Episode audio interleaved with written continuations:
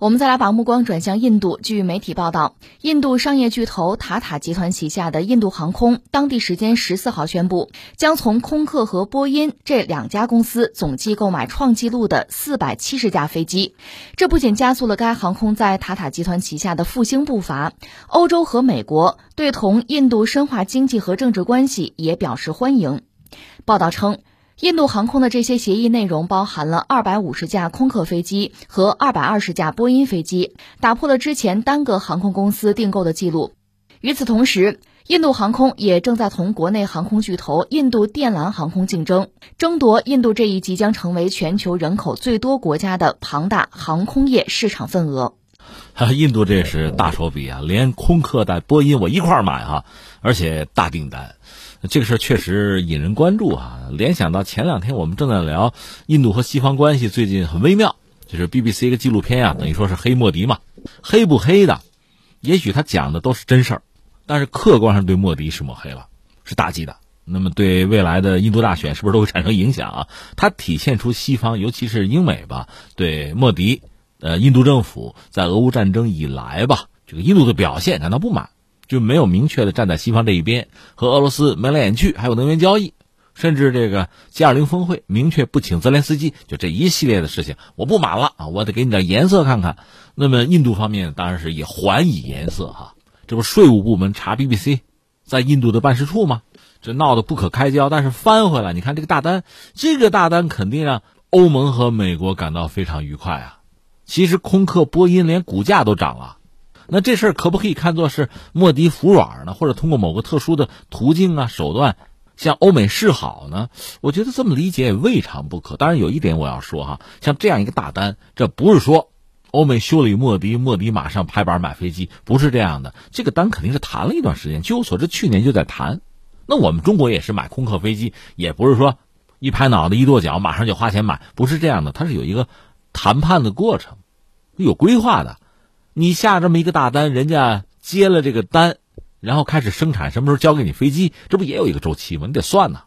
所以一方面我理解啊，虽然说印度和西方国家目前关系比较微妙，从莫迪这个角度讲，确实有必要向对方示好，就不要把关系彻底搞僵搞砸。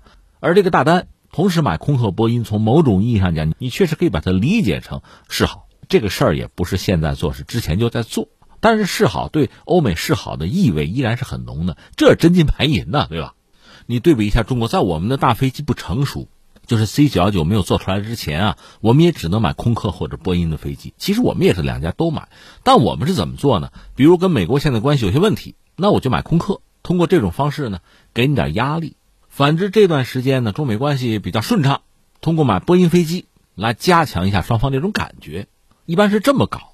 他不是同时来，莫迪这次不是他一块来，可见同时向欧美要表达呃善意吧，温情脉脉哈，这种感觉还是很强烈啊，这是一个我们要说。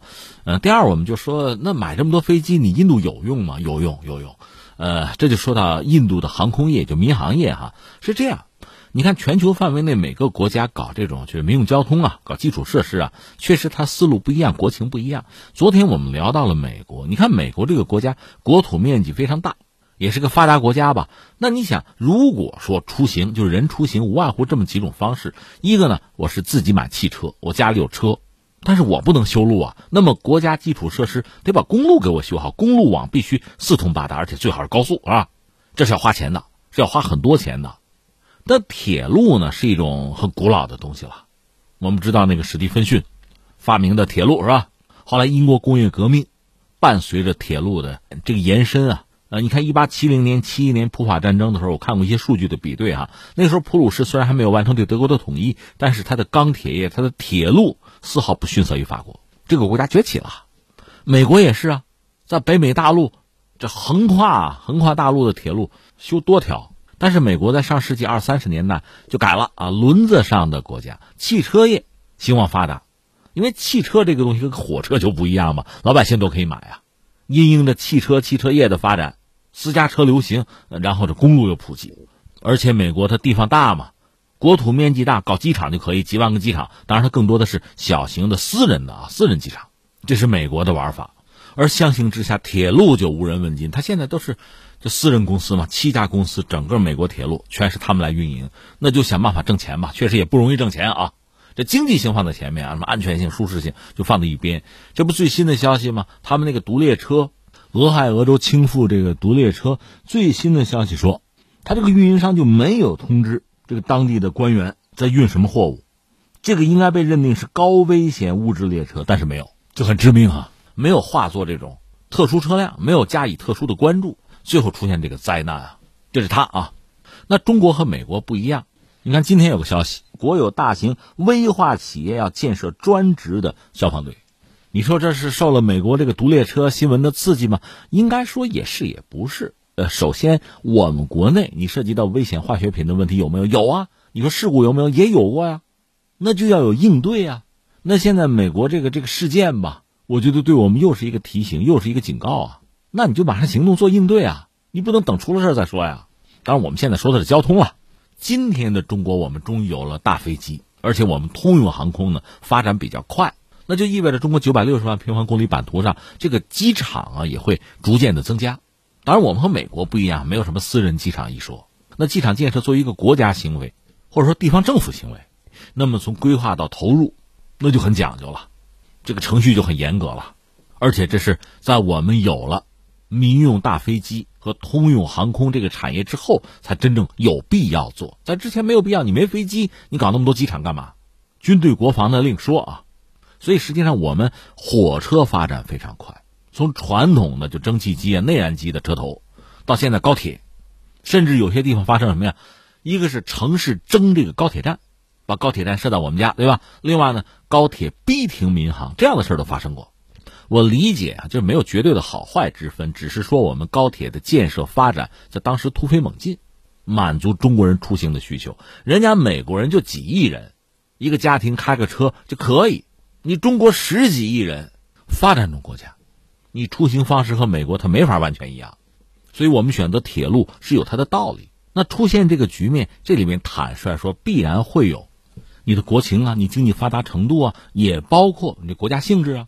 社会性质的因素，你美国它的资本至上吗？私人资本，好多水库桥梁都是私人搞的，中国不是这个问题啊，所以有这个差别。一个国家，你想它的经济结构啊、财产属性，就这些东西，对我们说这个出行啊、交通啊、基础设施建设肯定会有影响。而且中国的发展呈现出阶段性，所以你当年计划经济的时候，我们就得搞铁路，那满足人民出行啊。那你到了这个市场经济。老百姓手里有钱了，家用轿车这个产业发展起来了，而且你希望把车卖出去，老百姓都能开上车，那你公路就得修了，高速得有啊。与此同时，铁路在升级啊，就是高铁了嘛。再发展下去，你比如民用航空、通用航空也会大发展的，机场还得多修呢。这是中国发展的路径。我扯了半天哈，下面我主要是说印度，印度和中国有很大的不同。那你看过照片吧？就是很多印度的这个铁路啊，按我们老话，绿皮车。而且那车厢顶上坐满了人，这是老百姓的出行方式。因为印度这个国家虽然他也声称过要搞什么社会主义啊，就刚建国的时候倒向苏联也要搞社会主义，他和咱们不一样，他和苏联也不一样，他贫富差距是很大的，所以他真的出现一个局面：贫穷的人老百姓坐火车效率也低，也不准时，安全性也不好，坐在车顶啊卖挂票啊，这么一个玩法。但这个国家又不是一个发达国家，发展中国家，那你说公路建设怎么样？它也不行。这和中国还真不一样，它整个经济这个盘子相当于中国目前五分之一吧，就 GDP 啊，所以坦率说，按我们的标准，它的公路、它的铁路基础设施建设都不好。那你说印度人出行，如果富人出行有飞机嘛？所以它的航空业反而发展的比较快，这是它的特点。我们不单纯讲好或者不好啊，做这种价值判断没什么意思。它实际情况就是这个样子，而且它在疫情爆发之前吧，它的民用航空啊。就这个市场增速很快，甚至在全球排到最前面，所以他对大型民航机确实有需求。不但有需求，一个是基础设施建设，这两年要强调要搞。另外，他呢，呃，很多这个民航，就是航司啊，私人化、私营化，他在进行这种改革，就私人资本大量的介入吧，就促进发展吧。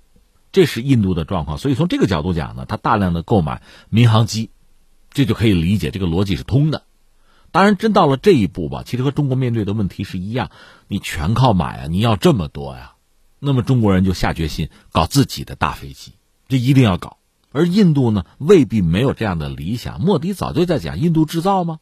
关键是你能不能做出来。如果做不出来，你就只好买了。